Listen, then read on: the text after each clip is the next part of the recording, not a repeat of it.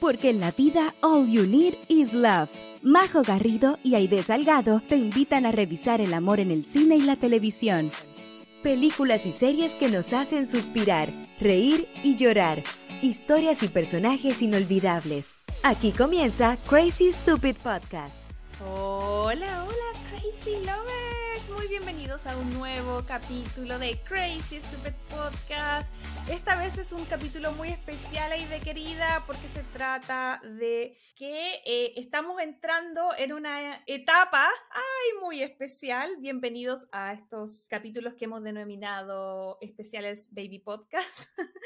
En la espera de en la espera de explicarles, por supuesto, que no vamos a hablar de, bebés ni nada, sino que eh, yo ahora, en marzo, estoy entrando en una época muy especial en mi vida. Tengo la fecha de mi primer hijo este mes, nadie sabe cuándo. Así que en ese contexto, por supuesto que decidimos con la idea grabar varios capítulos eh, en adelantado para poder dejarlo siempre como con algún material en, en, la época que yo probablemente me tenga que ausentar. La idea va a estar saliendo con capítulos más fresquitos, ahí los vamos a ir mezclando entre los que dejé grabados los que estoy dejando grabado ahora y los que va a grabar la idea, pero les pedimos paciencia porque, claro, el motivo de mi ausencia es que me voy a convertir en mamá por primera vez Estoy muy entusiasmada, muy feliz. Mm. Eh, y no, por supuesto, como siempre lo he dicho, mi primer hijo es este podcast, así que no lo podíamos dejar de lado. Así que bienvenidos a este, el primero de muchos capítulos de, que vamos a estar subiendo durante marzo y abril. Pero no por eso es un capítulo menos especial, porque se trata de nuestro segundo aniversario.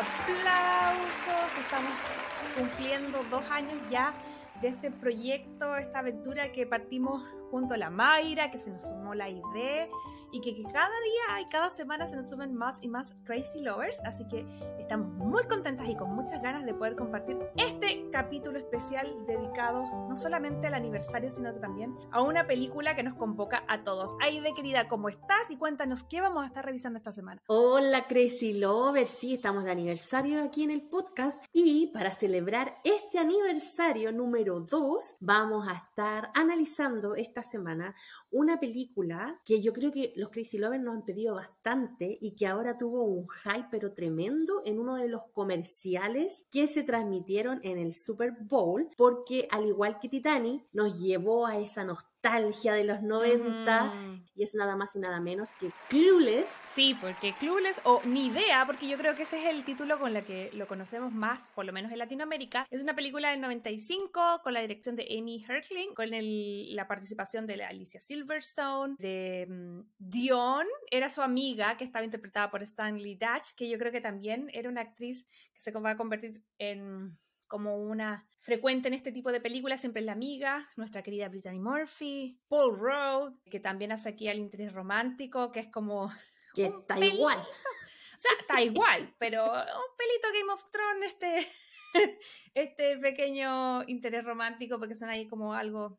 Bueno, no son hermanos. Pero no compartían sangre. Sí, no eran se las perdonamos. Así que va a estar súper entretenido. Creo, creo que es una película que marca no solamente el tema de la historia de amor, que aquí si bien hay un interés romántico y una evolución, también eh, creo yo que es súper icónica con respecto a la juventud de los 90-2000, porque nosotros somos más chicas que, que los actores, pero sí creo que nos trae a la memoria todo ese vestuario, esos colores que eran como chillones que están de vuelta. Así que nada, pues la vamos a estar revisando, quédense por acá, pero no sin antes poder recordarles, chicos, que, eh, al igual que todas las otras semanas, nos pueden contactar a través de nuestras redes sociales. Y de querida, ¿dónde nos pueden encontrar? ¿Dónde se pueden comunicar con nosotros? Nos pueden encontrar en Instagram. Eh, ustedes ya saben, Crazy Stupid Podcast. Ahí nos pueden dejar su comentario, su mensaje y también atentos a las historias, porque también tratamos de preguntar y hacer interacción con nuestra linda comunidad de Crazy Lovers. Así es, y si ya están en Spotify o en alguna de nuestras redes sociales, obviamente la invitación siempre es a seguirnos, a apretar el botoncito. Recuerden que somos un video podcast, así que siempre está interesante, estamos tratando de como eh, compartir la mayor cantidad de imágenes posibles, así que si es que está dentro de sus eh, opciones, pueden vernos en el celular, en el iPad, en la tele, donde ustedes quieran. Y eh, por favor, si a ustedes les interesa seguirnos escuchando y nos quieren apoyar en este proyecto, como lo han hecho eh, hasta ahora, de lo cual estamos muy agradecidos. También pueden tocar el botoncito y calificarnos, seguirnos y todas esas cosas. Pero hay de querida, ya centrándonos en, en, lo que es esta semana, quería preguntarte qué te evocan esto, eh, este nuevo aniversario. Yo sé que tú te uniste eh, como oficialmente en la segunda temporada, pero en la Génesis le cuento a la gente que, como la idea del mismo grupo de amigas que teníamos con la Mayra, ella fue una de las primeras en enterarse, una de las primeras entusiastas. Creo que fuiste la primera invitada a este podcast, si mal no recuerdo. Sí.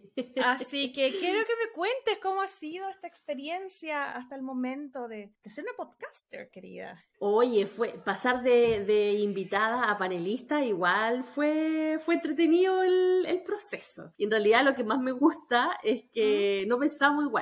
Yo creo que eso es como que lo rescato, Caleta, y siempre con la Majo hablamos, decimos, menos mal que no pensamos igual, porque imagínate que pensáramos igual, sería como todo así, no así, y como que no tendríamos un balance en las cosas, porque la gente piensa distinto igual. Y hay películas de ciertas que hemos hecho en este podcast que yo nunca en mi vida había visto, y que gracias al podcast me pongo a verle y digo, ¡Misha! y me encuentro ahí con, con, algunas joyitas que no había tenido el tiempo o el lujo de verlas todavía. Sí, ha sido entretenido, creo yo que también hemos ido creciendo de forma como orgánica, pero, pero ha sido bacán porque hemos crecido con el boca a boca de ustedes. Creo que lo más lindo ha sido poder ver cómo la comunidad crece, como con cada invitada que tenemos, invitado, o con cada cosa, película y capítulo que vamos sacando. Se nos unen más y más personas que traen súper buenas ideas. Entonces, nosotros somos súper enfáticas todas las semanas en repetirle que, que se comuniquen con nosotros a través, a través de redes sociales porque han salido grandes capítulos y grandes momentos sugeridos por ustedes, que ha sido, para mí por lo menos, lo que me parece más entretenido, porque partimos así como con esta idea loquita de, durante pandemia de, de, hablar un rato, de distraernos y hablar de las cosas que nos gustan, como las comedias románticas y el romance en general. Porque, ojo, también hay unos capítulos muy buenos que involucran más romance y drama o romance y época. De hecho, creo yo que los capítulos que más eh, tienen escucha son los que tienen que ver con las historias de amor de época.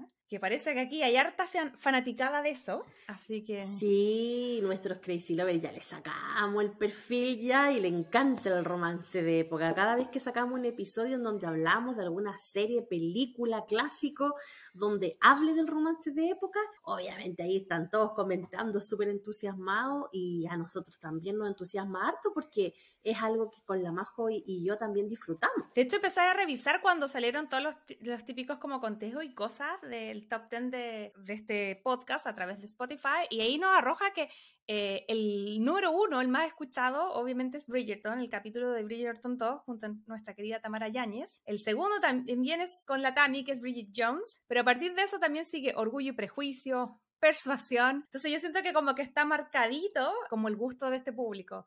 El Diablo sí, se viste la moda, Yo Nunca, uh -huh. Crazy Rich Asian, el clon, que también ahí... El clon también, batió récord el clon, y About Time, que ese episodio yo encuentro que uno también de mis favoritos. Sí, yo no puedo creer que ya vayan cuatro temporadas, que hayamos tenido un montón de invitados. Así que le queremos primero dar un aplauso, agradecerle a todos ustedes, porque sin ustedes este capítulo y este podcast en general no sería posible. Y, y está entretenido. Por fin encontramos a idea con quién copuchar esas cosas sí, que siempre queríamos fin. hablar. No sé cuál es tu experiencia, pero en la mía yo venía de hacer contenido de viaje, la idea venía a ser de contenido de cocina. Proyecto de cocina, lo tengo en stand-by. Con sí. algún, estoy pensando en algún momento de tener más tiempo para cocinar. no, yo, mis viajes están Pero ahora entre mi actividad de, de bibliotecaria, eh, el podcast y las mamás chilenas a yo creo que ya estoy sobrevendida.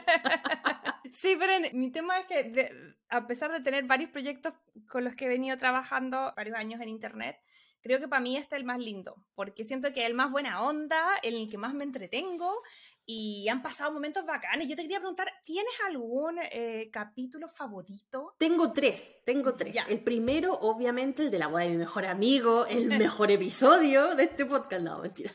Es que ustedes me, me, hicieron cumplir un sueño y que era hablar de la boda de mi mejor amigo, hablarle y decirle a la gente que la boda de mi mejor amigo no era una película romántica, sino que era la historia de una villana. que si yo pudiera ser Julian, yo sería Julian. He tenido mis arranques Julian por ahí entre medio en algún momento de mi vida, así que la puedo entender, hermana, estoy contigo. eh, nada, ese es uno. El otro, bueno, About Time, que de verdad, ay, qué manera de, de tener emociones en ese episodio. Aparte que Ujú. justo estábamos dándole como el puntapié inicial a lo que era el video podcast Ujú. con ese episodio. Entonces igual fue como importante, por lo menos para mí. Y el otro importante fue cuando vino la Tami por primera vez. Yo cre- creo que ese episodio lo guardo en mi corazón. Tienes toda la razón, en verdad eso fue como muy un momento súper icónico, le agradecemos a nuestra querida Tami, que siempre hemos dicho que es nuestra podcadrina, porque ha sido eh, súper buena onda en venir para acá, en compartir, en ayudarnos en la difusión, así que no, le agradecemos un montón a ella su participación. Oye, y lo otro es que los Crazy Lovers solamente escucharon dos horas de ese episodio, pero en realidad grabamos cuatro. Cuatro, ¿te acordáis? Y Así por que el- ahí tenemos material escondido. Es que nos pusimos a hablar de Bridget Jones y abrimos un portal y nos perdimos en el tiempo y el espacio. Yo me acuerdo que la Y se fue a Colin acostar como la- Y ahí nos fuimos, Colin Firth.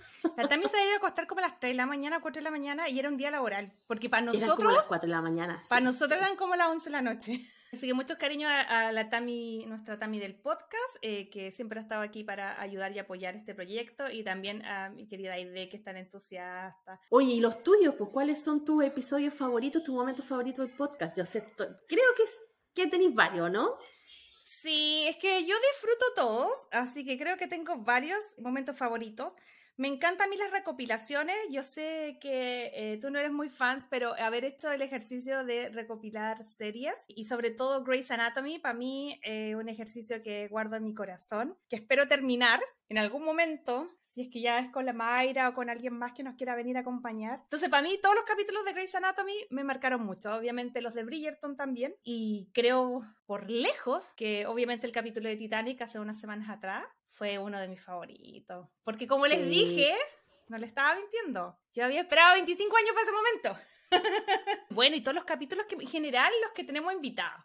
A mí eso también me, me, me hace muy feliz. eh, agradezco mucho a todos los que nos han venido a ver, a las chicas de Tecito Real, que fueron nuestras últimas invitadas, a las chicas de Archipop, a las de eh, Jane Austen en Chile, bueno, a todas nuestras amigas que han pasado por acá, casi todas. Así que no, yo creo que momentos así no hay de sobra, pero nosotros nos preguntábamos cuáles habían sido los momentos que habían marcado para los Crazy Lovers. Así que hace unas semanas atrás estuve como preguntando por redes sociales y quería, de que me contaras qué, qué nos contestaron a, a nuestro Instagram. Tenemos a Lovilmi, que le mando un abracito grande. Dice, todo.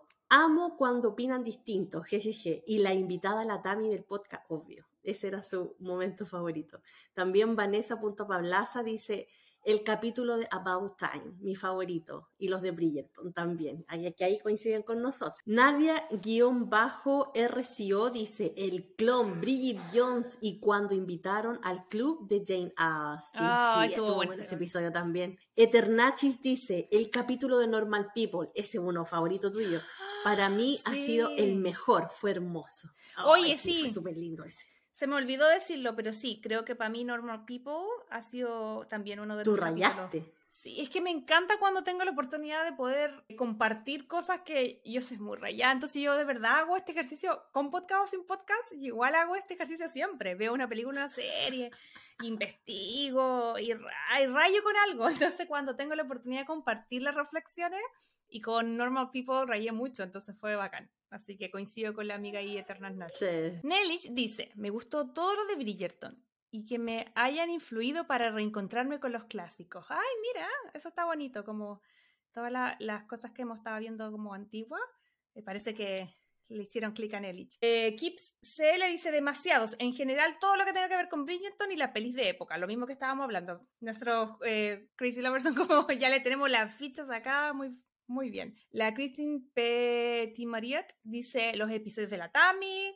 Leslie Pablina dice, me encantó el capítulo de la peli Cuestión de Tiempo y cuando la idea se emociona. Gran historia. Ay, ¿Viste? Sé que coinciden igual con lo que nosotros tenemos en mente. Estamos conectados. Sí. Oye, Gaby Pessoa dice, cuando dicen que la película hoy estaría cancelada, pero por la época se entiende. Quedamos igual, básicamente. Quedamos igual. Sandra Figueroa 4990 dice, gracias a ustedes conocí James, Alexander, Thunder, Malcolm, Mackenzie. Fraser, ¡yay! Sí. Qué bu- ese sé que los capítulos de Outlander también merecen ahí su destaque. Yo debo reconocer que Outlander fue una de las cosas que descubrí gracias a las Crazy Lovers, porque yo no tenía idea que esa cuestión existía. Y cuando la vi fue como, ¡Ay! pero cómo me pierdo esto, niña, por Dios. Arriesgada dice, el capítulo de One Day y nos dimos cuenta que todo estaba mal. Ay, amiga Ivonne, sí, todo nos pasó. Carola Daniela guion bajo dice, me encantó las Christmas porque con ese podcast las conocí y las amé, al igual que la peli. Gracias.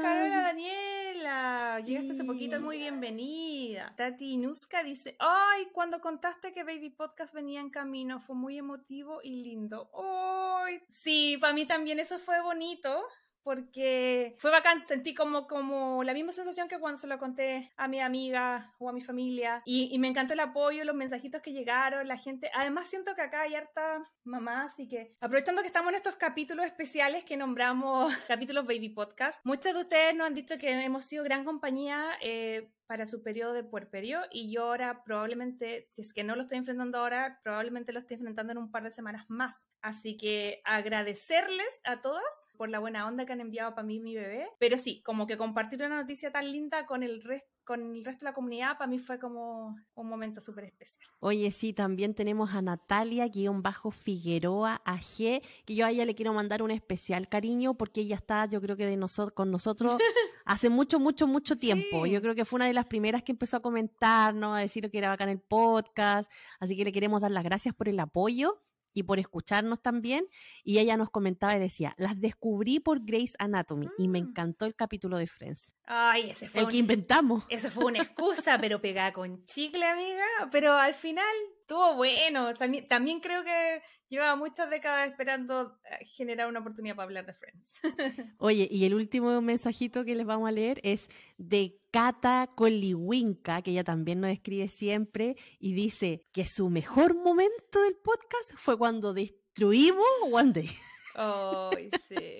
Hay cosas que, mira, yo siento que en la primera temporada, estas son las cosas de las que me arrepiento, porque ya hablamos de las cosas que me gustan. La primera temporada destruimos, creo yo, muy injustamente. Jamás besada. Jamás besada. Yo esa, esa es una de las cosas que me arrepiento, que creo que estábamos demasiado con el hype de, como que, no sé, demasiado cerca. Si yo pudiera regrabar un capítulo, sería ese. Pero hay otros que son los que mantengo y me encanta y el, el, One Day es uno de los que yo siento que fue un buen ejercicio el, el que no que lo viéramos de otra forma, porque significa que igual uno cambia, ¿cachai? Pero, sí, pues sí. pero bueno, los momentos así como del, del, podcast han sido muchos y esperamos que sigan siendo, como le, mencionábamos, la idea es siempre seguir eh, creciendo con esta comunidad, le agradecemos siempre el apoyo cuando nos comparten en redes sociales, el boca a boca nos ha ayudado un montón y nosotras seguimos aquí poniéndole pulso, le escribimos los guiones, le grabamos, le editamos. Somos, somos circo pobre nosotros. Le pues, hacemos los efectos especiales. Hacemos las pautas, buscamos la información, eh, tenemos, hacemos la línea editorial, hacemos postproducción, grabamos. Invitamos a nuestras amigas. Invitamos, somos las coordinadoras de los invitados.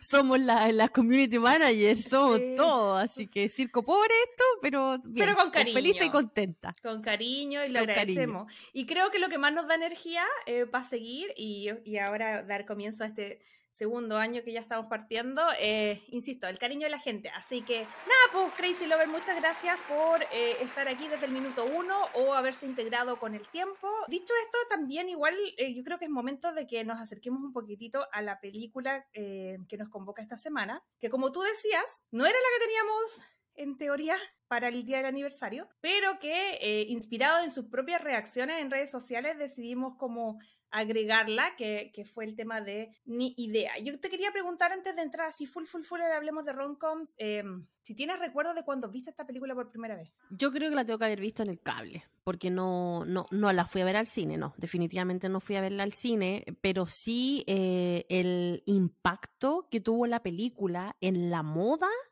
de los años 95-96, yo lo tengo, pero aquí, pegado en mi, en mi memoria, porque las falditas con estampado tartán que salieron en esa época y las panties blancas con los zapatitos como estilo medios de charola, así como que no eran zapatos cerrados, sino que eran como chala. Me acuerdo perfectamente de, de ese movimiento de moda, entonces creo que influenció mucho más en mi vida de ese tiempo, en cómo vestirme, que realmente así como que, ¡ay, qué bacán el contenido de esta película! Yo creo que ahora con el tiempo la veo más de nostalgia y digo, ¡ay, qué bacán la Alicia Silverstone! ¡ay, qué bacán Chero! ¡ay, qué bacán esto! Pero claro, para mí fue más impactante el, el, el shock que tuvo con la moda. Sí, es que yo creo que en esa época era distinto el approach que teníamos, no sé, pues ahora eh, a través de redes sociales uno puede ver la ropa, no sé, pues puede seguir influencer y todo y ver qué cosas vienen en tendencia. Se ha acercado, por ejemplo, todo el tema de, mm, los desfiles de moda o la alta costura, eh, es mucho más visible. Antes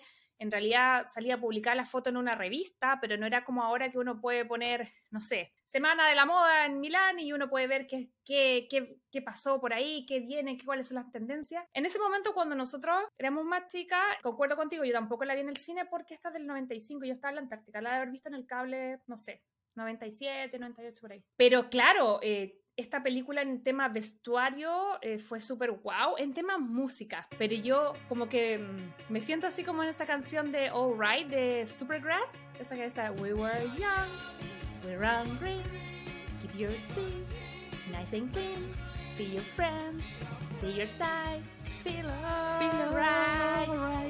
Me encantaba. Y esa época de que, de verdad, yo creo que lo que más rescata esta historia, más allá del romance, eh, es lo que dice el título, el, el, el, estar despistado, el no tener ni idea, ¿cachai? Como que en Chile le decimos eso la del pavo, creo yo. La del pavo, sí. A mí me pasaba que creo que analizando hay todo un tipo de, de contenido que se le ofrecía a a los adolescentes que podemos criticar que era bien vacío, es verdad, pero pucha es lo que me tocó, a lo mejor no me tocó un gran contenido sustancial, pero siento que en mi época, a los 12, 13 años, lo único que tenía a mi alrededor era la radio y la tele, la tele pública, porque al principio me acuerdo que no tenía cable, yo tuve cable como 96, 97 de haber tenido. Entonces, ¿qué era lo que yo absorbía? Lo que salía en Canal 13, en TVN, y había una serie de series, dentro de ellas estaba Clueless, que ya vamos a hablar de la serie, eh, porque no mucha gente se acuerda que esta película terminó siendo una serie y que fue muy exitosa y la daban en TVN, pero estaba Clueless, estaba Las Gemelas de Sweet Valley High, no sé si tú las veías, que eran unas minas, eh, unas actrices los voy a dejar por acá, que eran como una gemela era lo típico, había una buena y había una que era la, la, buena nerd que tenía pololo y la otra que era como la rubia popular, que era como más y buena para el leseo. Entonces había una serie de como Sabrina, la bruja adolescente, entonces todas esas series que yo veía, eh, como que la absorbía así muy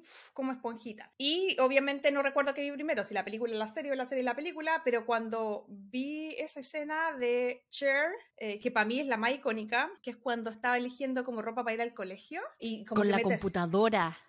Sí, con una tecnología, pero val. Loli de antigua, pero igual. Y el closet, así como dando vueltas las tenías. No, es que eso para mí fue casi como cuando vimos el closet de Carrie. Pero sí, para mí también fue como que, oye, ¿eso existe? ¿Hay gente que tiene eso? A mí me da risa porque al final, claro, yo creo. De hecho, hay una frase que siempre me acuerdo que yo decía en ese tiempo. Generalmente no, nunca era como patrón con patrón, sino que siempre era como liso con, con algún patrón. Entonces ella tiene una, una frase cuando está eligiendo ropa y dices como, hmm, patrón con patrón, choca, pero va bien. Y ahí elige una cosa así, y es muy como Emily in Paris, que va como estampado con estampado, ¿cachai? Y yo de ahí tenía en mi mente así como, no se, no se puede poner patrón con patrón, salvo que choque, pero vaya bien, ¿cachai? Como que dejó demasiadas cosas que se quedaron ahí por siempre. Entonces, cariño a esta película tengo un montón. Por lo cual, yo creo que podríamos estar hablando aquí mucho rato. Yo creo que ahí de quería mejor vámonos de una a nuestra sección que nos convoca para terminar de mm, dar rienda suelta a todo lo que nos evoca Clueless.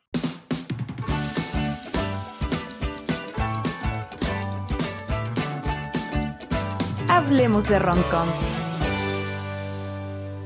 Crazy Lover, como nos contaba la Majito al principio de este episodio, Clueless es una película que fue estrenada en el año 1995. Sí, han pasado casi 30 años del estreno de esta película, donde vemos a una Alicia Silverstone jovencísima, hermosa. También vemos a una Brittany Murphy en uh -huh. su mejor momento. Creo que eso fue su debut. Sí, de escolar pava, pero escolar pava buena onda. Y nada, pues, o sea, acá nos muestran un poquito en esta película la vida que tenían que vivir estos jóvenes de la alta alcurnia de Los Ángeles en un lugar específico y conocido como uno de los lugares más topísimos de acá, que es Beverly Hills. Y en ese tiempo Beverly Hills estaba como bien de moda porque estaba el príncipe de Bel Air, estaba, bueno, Claro. Beverly Hills. Sí, y además que, por ejemplo, Beverly Hills es como si fuera Las Condes y Bel Air es como si fuera Vitacura. Es como para que la gente cache, son dos barrios que la gente que es muy acomodada vive ahí, pero que están al lado en West Hollywood. Eh, estaba Beverly Hills 91210, que era no, Beverly Hills 90210. Que a todo esto, y ahora todo me hace sentido porque, claro, 90210 es el código postal de Beverly Hills. Entonces, bueno, como les contaba, eh, la película Ni Idea se trata de todos estos adolescentes que viven en una sociedad que está ahí eh, en Beverly Hills. Entonces, obviamente, eran niños que todas sus necesidades estaban cubiertas y yo creo que lo que más querían ellos era a lo mejor influenciar en los demás o ser buena persona o encontrar el amor y todas esas cosas. Entonces, aquí viene Cher, que está protagonizada por Alicia Silverstone y que ella eh, se las da de Cupido. Entonces dice, y, que en realidad lo hacía porque ella no quería ver la piedrita que tenía en el zapato, obvio.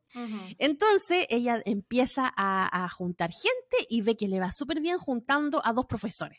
Y ahí ella dice, uy, que me fue bien con los dos profesores, soy súper buena para esto. Entonces ya ella cree que es una filántropa, Es Y como que una necesita- Celestina. claro, y que necesita, bueno, ayudar a la gente, pero no dándole cosas para comer, sino que llevándole el amor a su vida. Entonces, aquí toma a la patito feo, que había llegado recién a la escuela, toda destartalada, que es protagonizada por Brittany Murphy, y que nada, pues ahí ella la trata de cambiar, le hace un makeover. Ahí fue donde aprendimos Crazy Lover a qué eran los makeovers y que había que cambiarse el estilo y todo, que ahí tengo otra historia yo por ahí, porque conmigo hicieron eso cuando iba al colegio. ¿Tú eres la Thais ¿cómo- del colegio? Yo, yo era la Tai, sí, Ya, yo era la definitivamente. Y nada, pues, entonces ahí ella dice, ya, eh, aquí yo voy a crear eh, mi, mi propio Frankenstein y lo voy a cambiar y todo. Pero la chiquilla se subleva, después se pone en contra de ella, ella se pone triste porque ve el otro cara de la moneda de la popularidad, porque cuando uno ya tiene poder y tiene popularidad, cambia, po. ujú.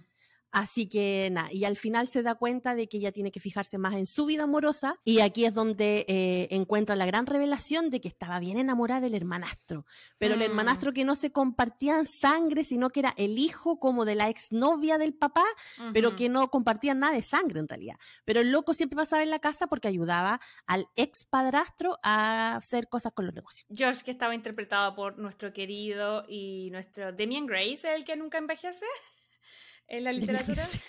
Sí. nuestro querido Paul Rudd, que hace ahí de, de Josh. Sí, así que nada, pues y aquí aparece un amor inesperado en donde le va bastante bien porque es- es recibido el amor. Y nada, pues al final ahí se da cuenta la chiquilla de que al final lo más importante en la vida es tener el amor a la persona que tú querís, tener las amistades y al final se queda con eso y chan chan. Esa es la historia en grandes rasgos de lo que trata Ni Idea. ¡Bravo! Así que después de este ultra mega resumen, Majo, quiero que nos cuentes a mí y a nuestros Crazy Lovers qué te parece esta película. Yo sé que a ti te gusta, nos dijiste antes de que habías conocido la serie primero y después habías visto la película y cómo influenció en ti tu adolescencia, porque yo creo que igual de cierta forma tuvo una influencia, ¿o no? Sí, a mí me pasa que tengo como un lapso mental de de verdad no recuerdo qué vi primero, si la serie o la película o la película y la serie. Pero ambas tienen el mismo espíritu, así que en verdad da un poco lo mismo.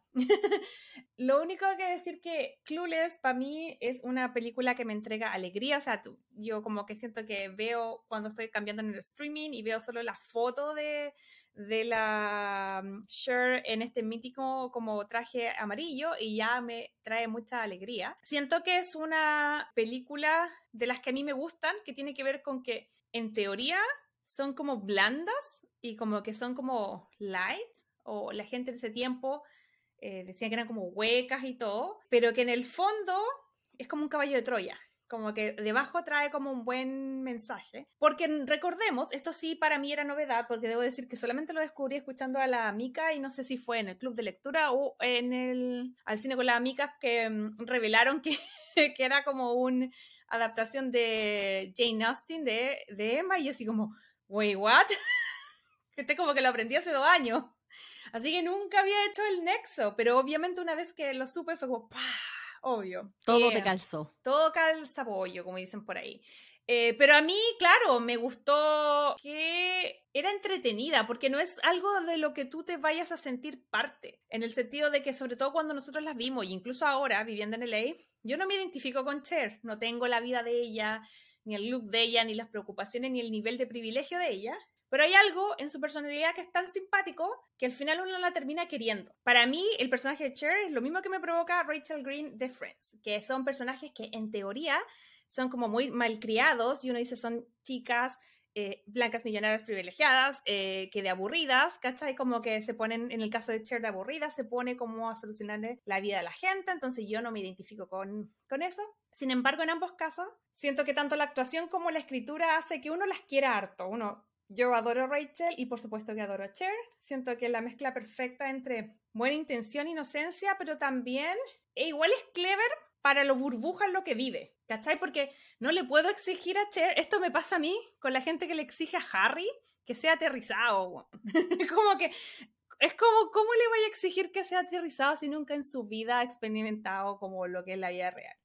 Y Cher, una chica que vive en Beverly Hills en esa época, más encima blanca, rubia, alta, espectacular, o sea, creo yo que tiene bastante conciencia social para lo poco calle que tiene, ¿cachai? Como que le nace esa cosa de, de ayudar, porque en la misma película no solo la vemos que ella se dedica a hacer un poco de Celestina y a juntar pareja, sino que también ayuda en otras cosas. También Ayuda a la caridad. Amo cuando, cuando dice, eh, estamos recolectando cosas para la gente pobre. Y pasa con uno esquí. Y, y el papá le dice, ¿pero por qué? Ay, pero si también tienen derecho a ir a esquiar. Ay, la nieve, claro. Como ya, ok. Claro, pero en el fondo lo hace con una simpatía que aunque en verdad es como chuta, la mina de su ubicada, cero calle, eh, uno igual se ríe.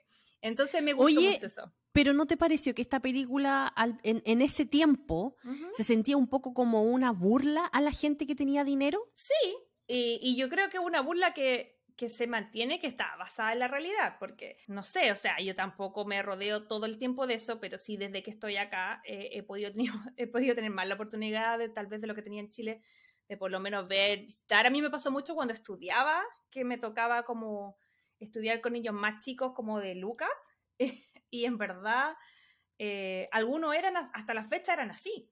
¿Cachai? Entonces yo creo que también tenía eh, un buen punto lo que tú decís. También es como medio, medio crítica, ¿cachai? Que yo creo que eso es el espíritu un poco también, ya trayéndonos de, de solo Clueless, de lo que trae la obra de Emma, ¿cachai? Como que también hay una cosa de, que a través del personaje ella no está de acuerdo con su entorno. Una cosa es que hayas nacido privilegiada y otra cosa es que, que, que todo te parezca que está bien. Yo siento que el personaje de Emma, dentro de lo burbuja que vive, igual entiende que hay cosas que están mal y también me gusta mucho como la relación que tiene con el papá. Creo yo que en la película se ve un poquito, en la serie se puede ver más porque dura más tiempo, pero que el papá era como medio hipocondriaco y ella estaba como siempre atenta de que se tomara los remedios, que no le subiera el colesterol. Como sintiéndose responsable por él. Igual le ayuda, lo ayudaba un poco en los negocios. Entonces, igual era una, den- dentro de, de lo hueca y light que era, era una buena niña. Eso a mí me pasaba. Era como una buena cabra, lo que pasa es que nació donde nació nomás, pues, ¿cachai? Entonces, eso Oye, creo yo que me y- llama y la no- atención. ¿Y no te influenció esta película en otros aspectos, como por ejemplo a mí el aspecto de moda y todas esas cosas? ¿No, no, te, No, lo que pasa- no te llegó hasta ese punto? Sí, lo- o sea, sí, y no. Lo que pasa es que yo recuerdo, eh, y por eso mentiría si te digo así como, ah, me vestía como ella, no, porque me gustaba cómo se vestían, pero yo recuerdo que para mí era todo un tema encontrar la ropa, porque todavía me pasa ahora, viviendo acá en Los Ángeles, LA tiene un clima muy especial, que es muy templado, entonces en verdad te puedes poner la faldita plisada como con unas calcetitas arriba y pasáis piola. En Chile te cagáis de frío. Entonces a mí me pasaba que yo intentaba y hacer esas cosas, pero de partida no, no, no encontraba mucho donde comprar. Yo creo que lo que sí, lo que sí no sé si influenció por esta película, pero sí por la época, era el tema de, de cuando estaba de moda la ropa así de colores súper chillones. Yo sí me vestía de, fucsia, verde limón así encendido, amarillo encendido, eh, verde, así como esos colores, sí. Y como con las cositas a raya y todo. Me hubiese gustado encontrar la ropa de ella, pero no estaba, no creo que estuviese me alcance eh, como encontrar ese tipo de ropa dentro de lo que yo me movía. Y cuando ya era un poco más grande y podía ir a comprar sola, ya me había metido al grunge, descubrí Pearl Jam, chao. Pero yo creo que entre el 90 y yo volví a Santiago el 96. Entre el 96 y el 98 yo era súper cher. o sea, como cher pobre. ¿Cachai? Como hueca, pero sin las lucas. Eh, me gustaba, y me gustaban los Backstreet Boys y, los niños y toda la cuestión. Y a mí me cambió, así me explotó el cerebro en el verano del 98 al 99. Pearl Jam, rockera, listo, primero medio, toco batería, soy mala, y de ahí ya nunca más me vestí así. Pero hubo un lapso ahí que, que sí, yo creo que me influenció en teoría, pero no encontré las cosas para vestirme como ella. No sé qué te pasó a ti. No, mira, yo tengo una historia aquí con esto. No voy a decir nombres, porque no sé si escuchan el podcast en realidad, pero a veces tengo contacto con estas personas. Cuando yo eh, estrenaron esta película en el 95, yo iba en quinto básico. Entonces yo no tuve, obviamente como no la fui a ver al cine, no tuve el efecto de inmediato, pero sí tuve el efecto por ahí por el 97. Entonces, yo recuerdo perfectamente que yo estaba en séptimo básico y en mi curso ¿Mm? Eh, tenía unas chiquillas que eran cuatro chiquillas y eran las cuatro chiquillas más top del curso. Entonces ellas eran las más bonitas, las más aperradas, las que andaban en todas las fiestas. ¿Quiénes son las reinas de la noche? claro, eran las reinas de la noche. Yo era del lado de las pernas, ¿cachai? Yo era del lado de las ner. Entonces, de, de las ner, pero no huevos, sorry de las NER, pero no tonta, eh, sino como más avispa, pero igual de las que estaban preocupadas de sacarse buenas notas, pues, ¿cachai? Entonces, a mí me gustó un chiquillo, obvio, en esta época. No sé si en, el episodio de Titanic conté que uno llamaba por teléfono a la radio Carolina y pedía la canción para el chiquillo, y creo que yo había pedido la canción de Titanic. No lo contaste, no lo, conté. no lo contaste en el capítulo, pero lo había contado antes. Ya, bueno, entonces, eh, ese mismo chiquillo ya fue el que y este chiquillo era amigo de ellas porque el chiquillo iba en un curso mayor que nosotros, pues nosotros íbamos en séptimo, él iba en octavo. Entonces, estas cabras eran amigas del Po. Y yo, como era amigas de ella antes, pero como después empezaron a ser como las top del curso, y yo me fui para el lado de las nerds, entonces como que no nos hablábamos mucho y no nos pescábamos mucho. Pero por ese motivo teníamos buena onda. Y obviamente yo me convertí casi como en el, en el experimento de ella, porque cacharon de que yo andaba detrás de este niñito, entonces me decían, ya, pero tenéis que cambiar entonces la forma de vestirte y no sé qué.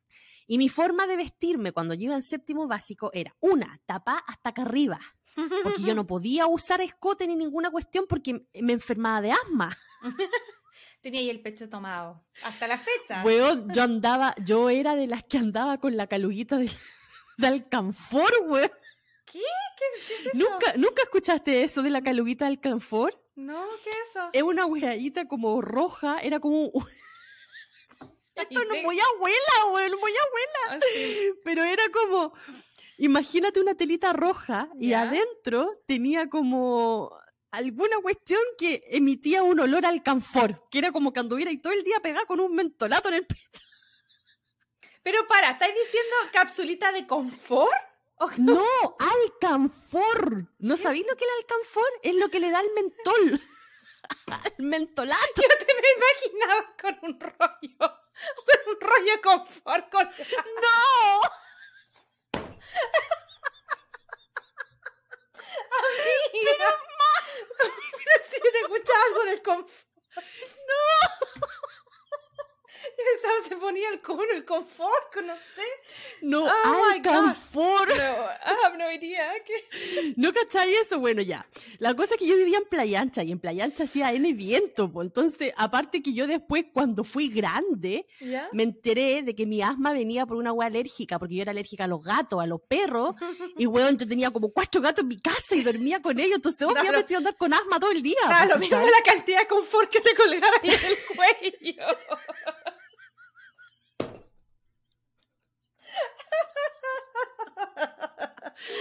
Bueno, la cosa es que yo andaba con esa weá, entonces mi mamá nunca me hacía andar como despechugada, ¿cachai? Siempre como bien tapada, así como no sé qué, y con pantalones anchos y toda la weá. Entonces esta cabra me decían, weón, ah, y, un y el polerón con ositos, po, ah, ¿cachai? así como con bordados de ositos. Está justo en ese periodo de pasar entre perna a niña adolescente, ¿cachai? Sí, po. Entonces, estas locas obviamente están mucho más adelantadas que yo. Ella ya se planchaba en el pelo, weón, con la plancha y el papel de diario ahí, en esa onda andaban. Em, entonces, nada, como que me despeinaron un poco y me dijeron, ya no, tenéis que ponerte minis, tenéis que poner escote. Y yo era flaca, pero no me gustaba mostrar la guata. Entonces, creo que una vez, claro, me llevaron para la casa de una, me vistieron así como con un peto, una mini, así como, y súper despechugada. Y yo cagada de frío, Yo ando acostumbrando a la brigada y justo salimos como después de las 5 y si algún crazy lover vive en Playa Ancha todavía ustedes saben que después de las 5 Playa Ancha es imposible el viento, ¿cachai? Entonces yo cagada de frío, pero nos fuimos a juntar con el chiquillo el 21 de mayo, ahí, a topear un rato, y yo ahí con la mini, el peto y toda la cuestión, pues. Obviamente el carro no me pescó ni baja nunca, pues, ¿cachai? Pero ese fue como el makeover que me hicieron para que ahí el chiquillo entrara yo a que, a que la mirara. Entonces, cuando vi mi idea, eh, me sentí un poco como la Tai, así como que fui la mm. Tai. Después influenció en mí en el sentido de que a mí no me gustaba ni idea por la trama, porque yo igual encontraba a la Cher como huequita, ¿cachai? Así como que, ¿en serio, mi hermana? Pero sí me llamaba mucho la atención lo, el nivel de colores que tiene la mm. película. Porque yo encuentro que yo siempre tenía un tema con los colores, entonces la cantidad de colores que me mostraron, esta combinación de, de los patrones, de los estampados, que es lo mismo que me pasa con el efecto de Emily in Paris. Es como bonita los ojos, ¿cachai? Entonces, como no, bacán. Eso me llamó mucho la atención, más que la trama en ese tiempo. Oye, si tienes razón, es muy parecido como el tema de Emily in Paris, pero mientras hablabas yo decía así como, en verdad eh, te pasó lo mismo que a la Brittany Murphy, porque recordemos que en la película, bueno, la Cher, la vemos que ella ya, ella y Dion, que es su mejor amiga, son como la, la punta de la pirámide, lo top, lo más social, como las más populares, todo bacán. Pero llega esta chica nueva, eh, la Thais, que interpretada por Brittany Murphy, y ella es como que, ahí tú veis como, como por qué me gusta la, la, la Cher, porque normalmente, casi nunca, la chica nueva es adoptada un poquitito como, como por la más popular. Siempre trae como otros grupos. Y, lo vimos en ECA. Sí. En cambio acá ella, eh, como que muy en la buena onda, al tiro la coge, al tiro le habla y después cuando cacha que, mm, que, a lo mejor eh, puede haber esta onda con Elton, que Elton era como un chico también de los populares que ella conocía, que evidentemente Elton estaba detrás de ella, pero ella no, como que no se le prendía la ampolleta, entonces ella decide juntarlo, ¿cachai? Como con, con la Tai. Y siento que, claro, ahí viene esa época del makeover, em, que es como muy parecido a lo que te pasa a ti, y también a ella, a la, pobre Tai y el Elton, tampoco la, la busca baja, pues, pero hay una serie como de equivocaciones que te muestran como los adolescentes, por eso yo creo que se llama despistado, pero como que toman lo que quieren, porque por ejemplo, ella, la, eh, la Cher le saca una foto a la Tai como con una florcita, y Elton le dice, ya, te la, ¿me podéis regalar esa foto? Pero Elton era porque estaba tratando de llegar a la Cher, porque Cher estaba sacando la foto, pero ella se pasa el rollo de como, ah, le gusta la, la Tai.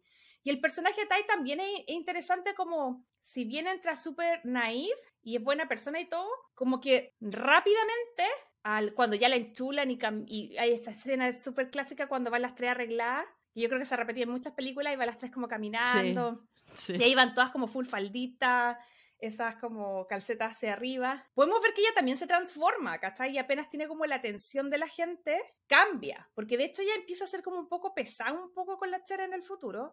De hecho, creo que aboga a lo que más, como adolescente en esa época por lo menos, era lo más terrible, que yo me acuerdo cuando la Thais le dice así como, ¿qué sabes tú si no sabes manejar y eres virgen?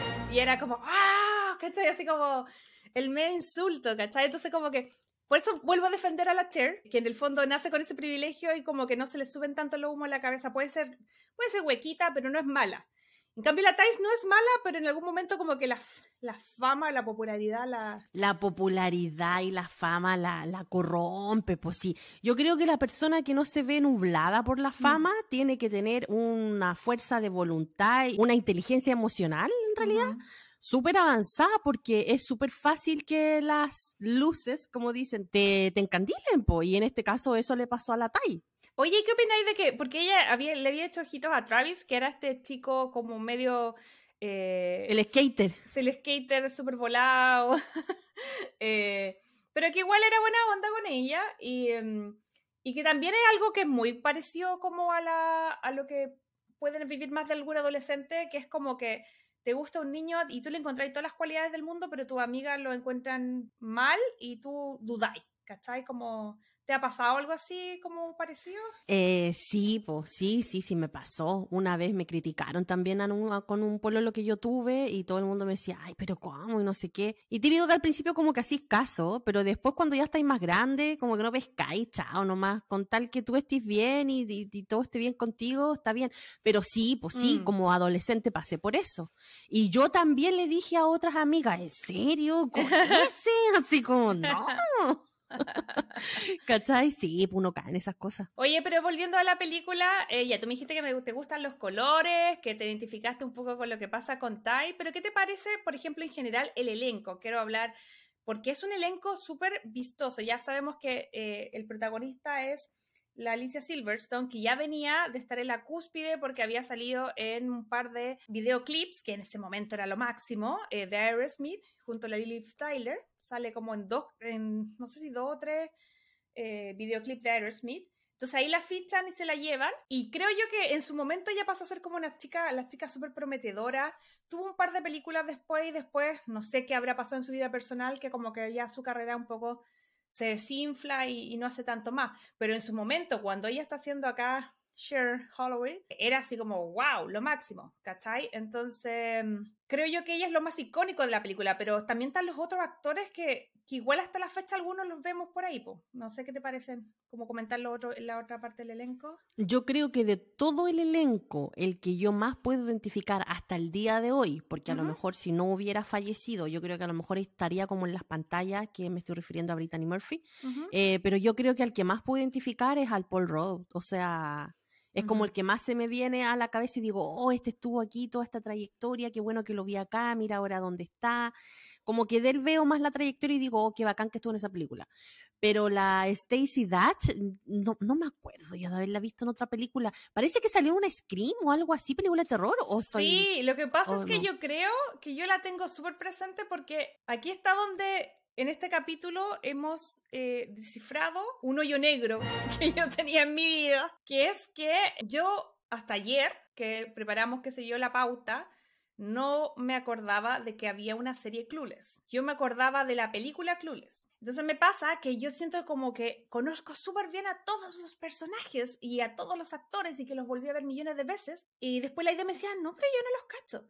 Y ahí me di cuenta que, claro, yo había visto en TVN la serie por tres años, la serie tiene tres o cuatro temporadas y es todo el elenco menos Paul Rudd y la Alicia Silverstone que se dedicaron a hacer películas. ¿Cachai? De ella se puede hacer la, la, la Batichica, no sé, viste que salió como en unas películas de Batman. Y bueno, Paul Rudd tiene una carrera increíble. Entonces, me pasa que, claro, yo la vi mucho porque vi eh, a la Dion, que son como súper protagonistas en la serie, pues ella se llama Stacy Dutch, que es la como mejor amiga, y, y por eso para mí era como súper obvio si salió Caleta, si la vi tres años, pero claro, pues a lo mejor solamente la volví a ver mil veces en la misma serie. Al contrario de mí, que si tú no me dices que existe la serie, yo no tengo ni idea, literalmente, clueless, que existía esa cuestión. ¿De verdad? No, no sabía que existía esa serie. Nunca la había visto. Te puedo cantar hasta la intro. Nunca la había visto. Pero ya, mira, te voy a compartir. O sea, a ver, Crazy Love, ¿soy la única que está loca con esto? ¿O alguien más? Por favor, escriban en redes sociales. Por favor, Crazy Lover, si alguien más conocía la serie, eh, la más mira, no, no, no quiere estar sola en esto. Sí, espérate, te voy a tirar la serie. ¿Nunca la escuchaste? No, si no me decía ahora, mira, revisa en YouTube, ahí está, y yo la veo y fue como, ¿en serio existe esto? Just can't you see? She was on your sleep. Just get away. Nunca le. Ya, espérate. Que de verdad no puedo. ¿De verdad? ¿De verdad no la cacháis? No, no la cacho. No la cachaba, nunca la había visto.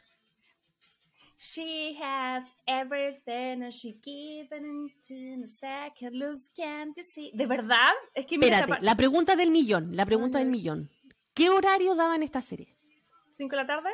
Ya, pues yo estaba en el colegio, pues yo fui al colegio en la tarde. Yo no veía. Yo llegaba justo a ver adrenalina. No veía nada antes.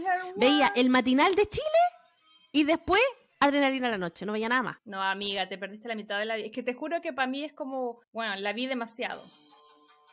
La voy a poner de nuevo, ya, no, sigamos. Bueno, es súper noventero, la cagó.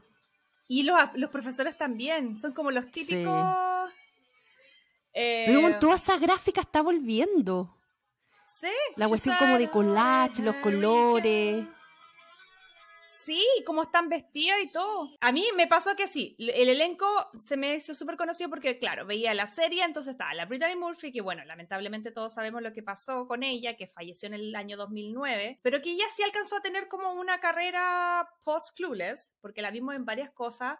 La vimos en, bueno, hablamos unos episodios atrás que estaba en Just Married con Ashton Kutcher, en Sin City, eh, en Eminem, hace como de la señora de Eminem, ¿cachai? Yo me acuerdo de la película que ella tenía con una de las Dakota, que ella era la niñera. ¿Te acordáis de esa mm, película que ella era como la niñera? Sí, pero no que enseñaba como a chasconearse la cara, porque la cara era como súper recta, súper así como programada casi no sé si era Uptown Girl, no lo sé.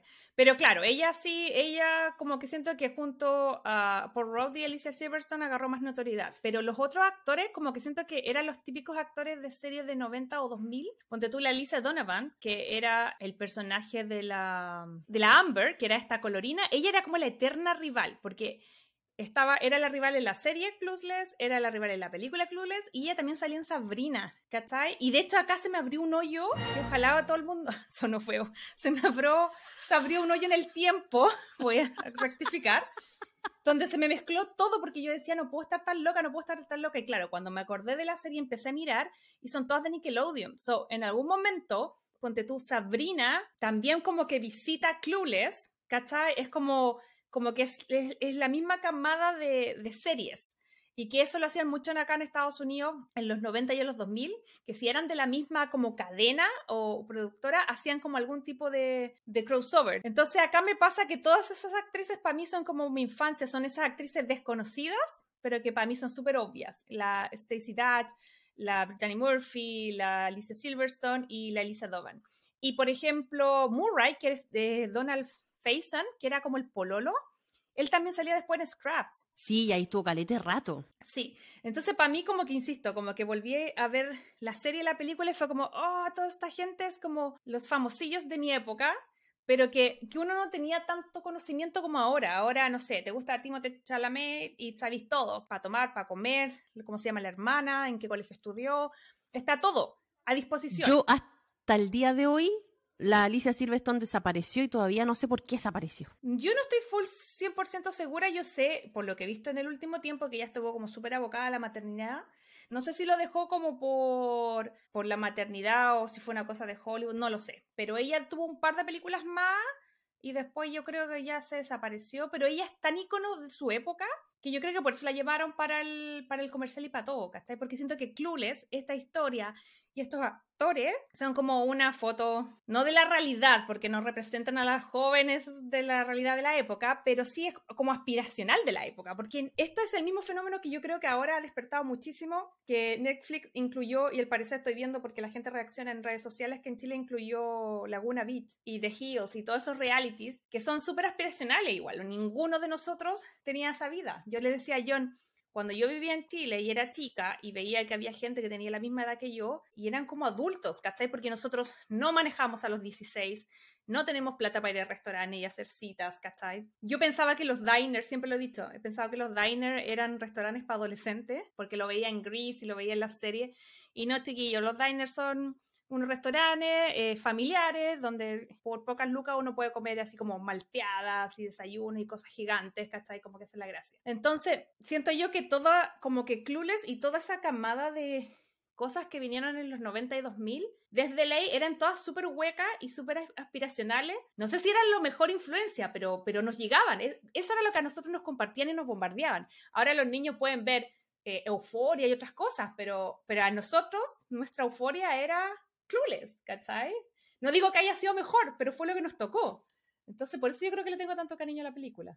Oye, aquí ahora, mientras tú nos contabas la historia, estaba leyendo de que en realidad fue una decisión propia que ella tomó cuando estaba así como en, el top de su carrera, no seguir más, porque ella decía que nunca quiso ser actriz de televisión ni de cine. Ella, a ella le gustaban las tablas.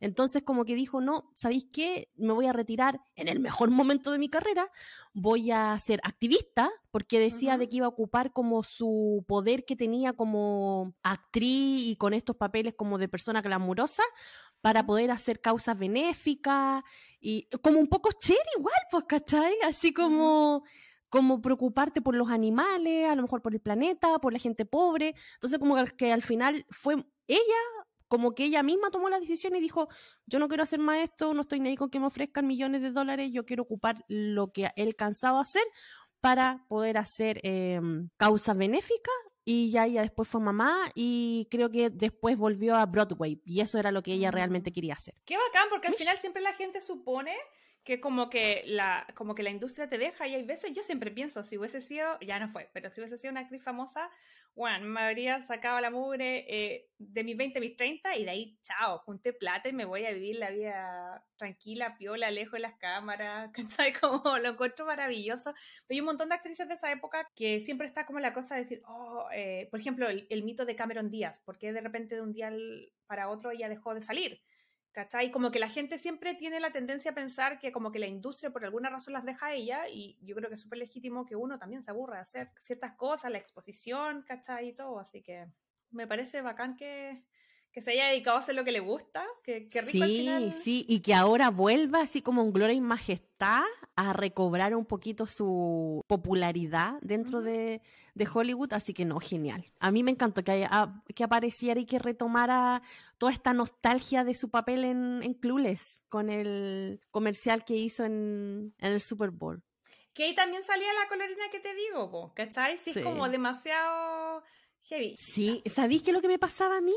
Que a la actriz que yo creo que los crisilomes me van a matar, me van a decir, pero ¿cómo? ¡Ay, de por Dios! A la actriz que hacía el papel de Dion, que era Stacy Dutch, yo siempre la confundía con la esposa de Will Smith. Yo ah, juraba de guata que ella era la esposa de Will Smith, la Stacy mm, Dutch. Nada que ver, po. Pero tenga, tenía la tendencia a confundirla.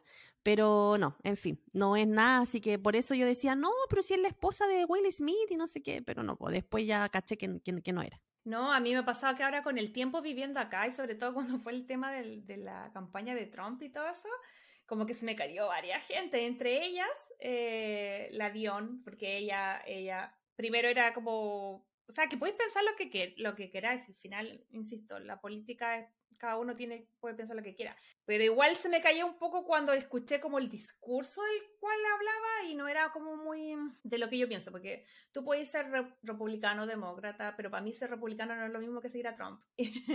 ¿Cachai? Y, y la loca eh, igual hizo campaña por él. La Melissa John Hart, la Sabrina, también eso para mí fue un... Cuando le empecé a escuchar y que me aprobar, y, me, y yo ahí como... ¡Ay, son puro ídolo! que se me empezaron a caer, ¿cachai? Entonces fue como, ah, mejor me quedo con Sabrina, ¿cachai? Como el personaje. Pero a mí me encantaba la, la Melissa Young Hart. Yo creo que igual haría un capítulo solo de la, de la Sabrina porque tiene, ella tiene You Drive Me Crazy, pero incluso la que sale como que la canción de la Britney, pero es, muy mala. La volví a ver hace poco y es muy mala. Me daría una paja hacer un, hacer un capítulo de eso. De hecho, la vi pensando en, la, la volví a ver pensando en, ah, deberíamos hacer esta el podcast. Y fue como, no, qué paja. anyway, oye amiga, no hemos dado, en vuelta no hemos hablado nada del amor y de lo que nos convoca en esta película, que por ejemplo en este caso, Cher, eh, si bien tiene toda esta faceta que ya hemos contado, como de, mm, de, ayuda social y de ayuda a los amigos, también tiene su corazoncito y, y, ella durante la película se da cuenta de que tiene como, como que el amor estaba ahí donde ella, entre comillas, menos lo esperaba, que era como este hermanastro que, como tú explicabas, no era hermano de sangre, sino que era hijo de una pareja del papá que se había casado después. ¿Qué te pareció a ti como la química entre los actores, la historia? Porque igual George es un personaje súper como bueno, siento yo. Como que siento que eh, es de esos tipos que está ahí, que está siempre ahí, que siempre le ayuda, que siempre le entiende. ¿Cachai? Pero no es un prototipo de personaje muy recordado. Pienso yo que uno siempre se acuerda como de la Dion, de la Cher, ¿cachai? De otras cosas, pero no sé si a Paul Rudd como Josh lo recordamos tanto. ¿Qué te pareció a ti esa, esa dinámica? A mí me gustaba porque yo cuando recién vi la película encontraba que él era el único adulto e inteligente en, ese, en ese grupo. Entonces, de hecho, me sorprendía de que él eh, se enamorara de, de, la chiquilla media, media pavita. Pero si nos ponemos a hilar filo, igual cuático que se enamore como de la hermanastra menor de edad. Sí, por eso Porque la, la Cher era, tenía menos de 18. Sí, ¿Cuánto tenía? 16. Lo que pasa es que yo creo que sí, es que esas son las reminiscencias de la época de que es una obra de Jane Austen. Entonces estamos hablando que, claro, tú pescáis eso lo lleváis ahora, en general funciona porque la historia está súper bien contada, pero igual creo yo que eso hace ruido. Yo creo que si no fuese como una historia adaptada de Jane Austen, yo habría dicho así como, oh, ¿cachai? ¿Qué onda? porque lo pusieron así? Habría dado el mismo jugo que con Jamás Besada. Pero siento que, que es como, como algo que, se, que viene de la historia original, ¿cachai? Que en esa época no era tan gran cosa que un, adulto se fijara y tampoco que un adulto se fijara en una menor de edad y tampoco que se fijara en la hermana, en la prima, en la vecina, si todos se casaban entre ellos. Si todo eran o sea, es que yo creo que más, más que nada era un tema de que en los 90 y especialmente a fines de los 90 no importaba, porque jamás Besada tampoco le importó, ¿cachai? Entonces yo creo que, claro, era un tema de que estas películas, cuando hacían los guiones, no era un tema que saltaba, como ahora, por ejemplo. Porque no olvidemos que cuando salió Persuasión, en ningún momento nos dicen que la chiquilla era menor de edad. O sea, aquí siempre asumimos de que la loca era adulta y no sé qué, siendo que Persuasión en realidad, no sé, no pues era, era más. Es que en realidad tenía como veintitantos, pero ya era considerada vieja, pues, ¿cachai? Y que no se iba a casar nunca. Pero en realidad tampoco era muy, muy, muy vieja, pues, ¿me entendí? Igual era joven. No era menor de edad, pero igual era joven. Entonces, mm, eh, no sé. Como que eso, si lo ponemos a hilar fino, hace ruido. Pero como decía la Crazy Lover, eran otros tiempos. y en ese momento resultaba. Ahora no resultaría, pero en esos tiempos ya, bueno, nadie, nadie, nadie criticó nada. No vamos a ser nosotros las primeras que vamos a criticar después de casi 30 años. pero, pero claro, si nos ponemos a hilar fino, eh, ahí hay un problemita. Pero yo encontraba de que la relación de, del hermano con la Cher, como que como que no pegaba ni con chicle. Al final, claro, eh, lo único medio reprochable podría ser que es como casi el hermano, pero si no miramos eso, igual es una persona que me gusta porque está ahí. Obviamente no se lleva, son como medio frenemy, como que él es como aterrizado, ¿cachai? La otra vive en las nubes. Y él le dice una cosa, él generalmente tiene razón, pero se retroalimentan y son como complementarios, porque al final ella igual lo ayuda un poquito a él y ella igual le ayuda un poquito a ella, y nunca lo hace como, ah, te lo dije, no sé qué, sino que él va. Y por ejemplo, la escena, hay una escena donde van a una fiesta que me da porque salen como de Beverly Hills y van a como a, yo creo que están en Hollywood, porque Hollywood, chiquillo, es un barrio, eh, pero tiene más fama que, que en verdad es medio, tiene lugares bien peligrosos. Entonces, por ahí andaba en una fiesta la, la Cher, y me en los 90, que el, en general era como mucho más peligroso. Y bueno, cuento corto, se pelea con, con Elton y Elton la deja como en una gasolinería y la llegan a saltar. Y después ella llama a Josh y Josh llega, ¿cachai? Y la rescata y todo. Y mi tema es que él está ahí para ella y no le dice, nunca le dice te lo dije, nunca le recrimina nada, sino que solo está, ¿cachai? Entonces eso lo encuentro como súper honorable del personaje. Mm. Pero la parte donde ella tiene toda esta revelación de que realmente está enamorada del hermano y cuando está ahí en, la, en la pileta, en la fuente y se le prenden las luces, me acordé mucho de los clichés de película de Roncom que comentaban en la en la película de la Rebel Wilson, ¿te acordáis? Donde ella también tenía como esta revelación de que estaba enamorada y también estaba la pileta atrás. Entonces ahí te das cuenta que es un recurso de Roncom, esta, esta, esta revelación, y cuando ella va comprando así triste por todas las calles de Beverly Hills.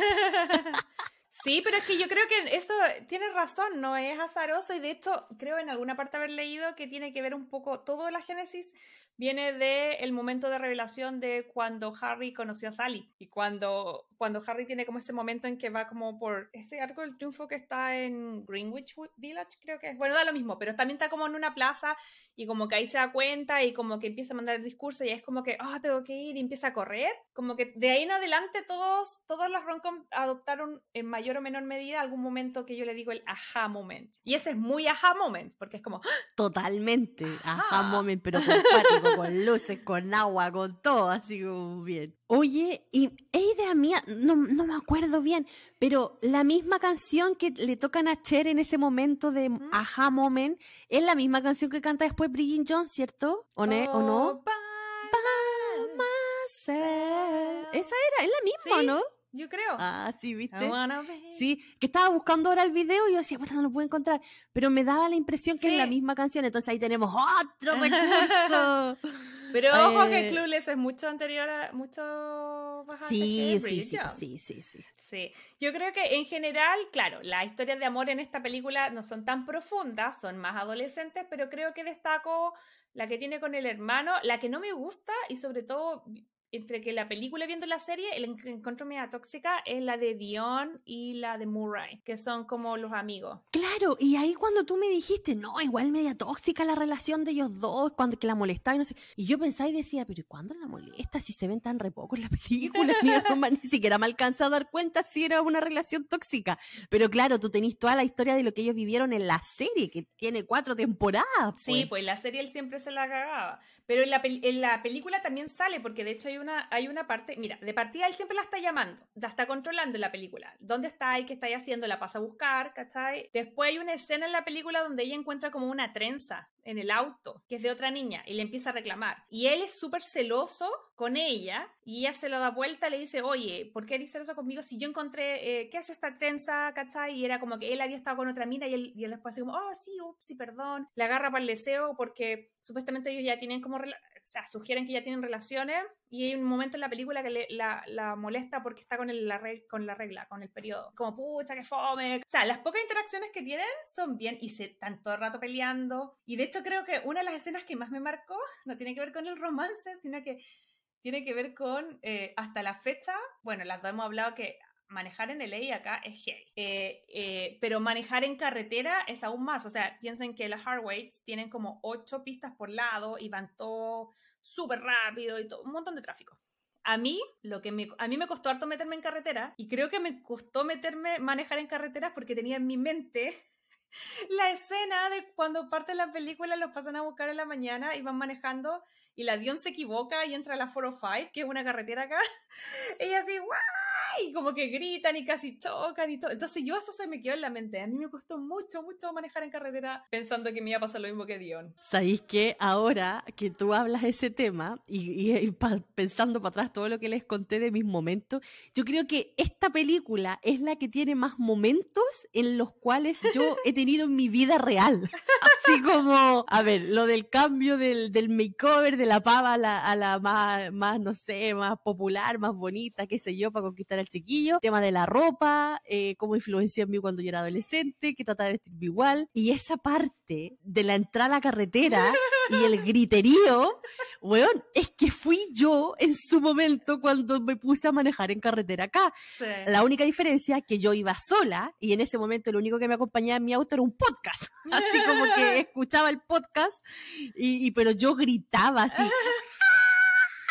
Cuando entré a la carretera, porque te juro que tenía tanto nervio que me pasara algo y que fue la vez que fui para tu casa, porque Sí, esa fue la primera vez que yo me metí en carretera. Y yo, weón, gritando así como, y, y ahí tuve mi, mi idea moment de eh, meterme a la carretera. Pues, Entonces, cuando yo les digo Crazy Lovers, nosotros analizamos las películas acá porque hay cosas que nunca van a pasar y que te las No, bueno, esta es la película que más cosas me han pasado así como, por eso te digo que está interesante. como de película. Porque claro, uno no está not even close, no está cerca, no vive la vida de ellos, pero creo que el hecho de, de que ciertas cosas y conflictos sean universales te conecta. Y eso no es azaroso. Yo estuve leyendo que la guionista y directora, la Amy Herklin, pa- como parte del guion, como que muy a lo jamás... Hoy que hemos citado a jamás besada en esta película. Bueno, parece que habrá alguna conexión, pero Puede ser, puede ser. muy a lo jamás besada, eh, la directora se infiltró dentro de un high school acá en- el, en LA, básicamente un high school en Beverly Hills,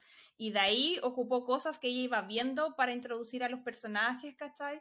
Entonces, como que igual, como que se siente esa cosa como media de, de frescura. De hecho, en, en, una de las cosas que estuve leyendo, salía también que esta película solamente se, se rodó en 40 días y que hay un profesor que está como, como, el profesor que sale en la película, está inspirado en un profesor real que la guionista se encontró en Beverly Hills, en ese, en ese high school. Y que el profesor hace un cameo, el real, ¿cachai? Y sale en la película, le voy a dejar una fotito, que es como el, es como el principal, como el director del colegio pero él en realidad era como un profesor y todo. Entonces, igual entiendo por qué de repente nos podemos como identificar, porque si bien no estamos cerca de la vida de los personajes, las situaciones se, se notan como bien, como domésticas, ¿cachai? Como las cosas que tiene que resolver son fáciles. Oye, y lo otro de datos, ya que estamos dando datos, ¿qué otra actriz te imaginas tú que estuvo postulando para el papel de Cher? Dime tú, tírame nombre. A ver, yo me imagino que por la época te a la Riz, obvio, ¿no? Exacto. ¿Cuál más? Había pensado en la Winnet, pero la Winnet ya había hecho Emma, porque en el 94 o en el 96 hicieron la versión de Emma con la Winnet Paltrow. Oh, ¿verdad? Pues que ella había hecho Emma antes. Ah, ya. A mí me no pasa, yo no me he leído el libro, lo tengo ahí atrás, pero no me he leído el libro. Pero creo que soy fanática de todas las versiones de, de Emma. No sé, me gusta. ¿Te gusta Emma? Me gusta la nueva, la, la con Lana Taylor-Joy, me gustó la con la Winnie Paltrow, me encanta Clueless, ¿cachai? Volviendo aquí otra actriz, claro, pues estuvo Reese, estuvo la Angelina Jolie, estuvo Tiffany Amber. Angelina Jolie sí que no me la imagino. La Tiffany no, yo tampoco. Sí. Yo tampoco me la imagino. Pero ¿sabéis qué, qué otras chiquillas si yo me imagino y que siento que habría calzado perfecto también? ¿Es la Riz? Puede ser, pero es que, no sé, como que yo no puedo ver a nadie más que no sea la Alicia Silverton. Pero sí, tiene esa cosa de, de simpatía, de lo que tú decías, como, como de... Sí de que puede hacer personajes que en papel son odiables, pero que ella los hacen adorables. Ahí sí entiendo tu punto. Podría haber sido. Pero siento que la Reese a esa altura era, más, era como un poquitito mayor. No era tan adolescente, pues ya de haber tenido veintitantos. Sí, ya estaba más grandecita ya. La Alicia Silverstone estaba más, más joven. No, pero de todas maneras igual creo de que la um, Alicia Silverstone hace perfecto el papel y esa ingenuidad tan angelical que tiene es que de verdad es muy tierna. Es demasiado tierna. Será será hueca, pero es tiernucha. que al final te gana, te gana el corazón la chiquilla. Es verdad. Oye, a propósito de corazones, yo creo que eh, es tiempo de que vayamos poniendo los corazones correspondientes a esta película. ¿Cuánto le pones ahí de querida y por qué? Le pongo cinco corazones porque de verdad me evoca a una época juvenil mía y he compartido tantos momentos clueless en mi vida que es como que de verdad me sorprende. Si no hubiera hecho este podcast, nunca me hubiera dado cuenta. Así que no, le doy cinco corazones por todo lo que evoca la nostalgia, la memoria, las cosas que he pasado, que he estado así como en situaciones igual. Así que, Napo, no puedo ponerle menos de cinco corazoncitos en realidad. ¡Ay, qué maravilloso! Porque acá han sido poco los cinco corazones de la idea, así que no, bacán lo encuentro. Yo, ah, por al revés tuyo, he puesto mucho más cinco corazones, pero creo que esta se lo merece. Yo también le voy a poner cinco porque, eh, nada, es un agrado. Esas películas que son rewatchable, como le dicen los gringos, que esta la podéis ver millones de veces. Hay algunas que son buenas, que me gustan, pero por la carga emocional, como que eh, mm, las veo de vez en cuando. Esta no, esta la podéis poner de fondo. Por ejemplo, Normal People. Yo estoy segura que la viste una vez y no la vaya a ver de nuevo en mucho tiempo más. From Scratch es lo mismo, súper buena. Pero, También, sí. Mm, en cambio, Clueless es, como más, más de las Titanic que uno puede dejar puesta de fondo, verla millones de veces, agarrarla desde el final, una se la sabe de memoria y siempre te saca una sonrisa. Así que definitivamente también le pongo cinco. Agradezco que haya vuelto a la palestra y, estoy muy feliz de haberla visto de nuevo, sobre todo en el contexto de nuestro aniversario. Bueno, Crazy Lover, y eso ha sido el episodio de esta semana. Ojalá hayan tenido buenos recuerdos y buena memoria como nosotros, que nos fuimos un poquito para atrás ahí a nuestra primera parte de adolescencia, eh, cómo nos marcó esta película, los recuerdos que nos evocaba, en cómo mm, revivimos ahora desde nuestro punto de vista un poco más adulta todo lo que pasó en ese tiempo con esta película, cómo vivimos a los personajes también. Así que si ustedes tienen algún comentario que dejarnos, ya sabe dónde lo puede hacer a de nuestro Instagram como Crazy Stupid Podcast. Ahí los pueden dejar el mensajito que usted quiera contarnos. A lo mejor también tiene una historia parecida a la mía, también le ponían un confort ahí colgado. Ay, que me hiciste rico el confort ahí. Nunca voy a olvidar esa imagen mental que pusiste en mí. Con un confort colgado. Bueno, vamos a ver si hay algún crazy lover que, que cachaba esa, esa técnica de las mamás milenarias de ponerte la del canfor ahí con una cuestión roja, no sé por qué. Por favor, cuando terminemos de grabar, por favor, cuando terminemos de grabar, mándame por WhatsApp que miércoles un alcanfor. No sé qué es. por favor, no puedo seguir con esta duda.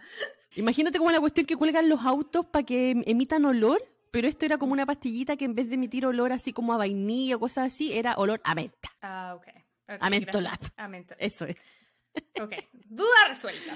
Oye, de querida, y ya pues con eso ya nos vamos despidiendo. Les agradecemos que nos hayan escuchado. Como les dijo la IDEC, siempre es bienvenido a que nos puedan seguir en nuestras redes sociales, aplicar todos los botones correspondientes. Y nosotros nos vemos muy pronto. Ya saben que estamos en esta sesión, en esta nueva modalidad. Así que en dos semanitas más nos volvemos a ver. Así que ahí les vamos a estar anunciando por redes sociales con qué película regresamos. Mientras tanto, yo les mando un beso gigante. Que tengan linda semana. Ay, de querida, tú también. Besitos. Y nos vemos. Chao, chao. Muchas gracias. Nos vemos, Crazy Lover. Que estén bien. Chao, chao. Si te gustó este podcast, recuerda seguirnos en Spotify, Apple Podcast y Google Podcast.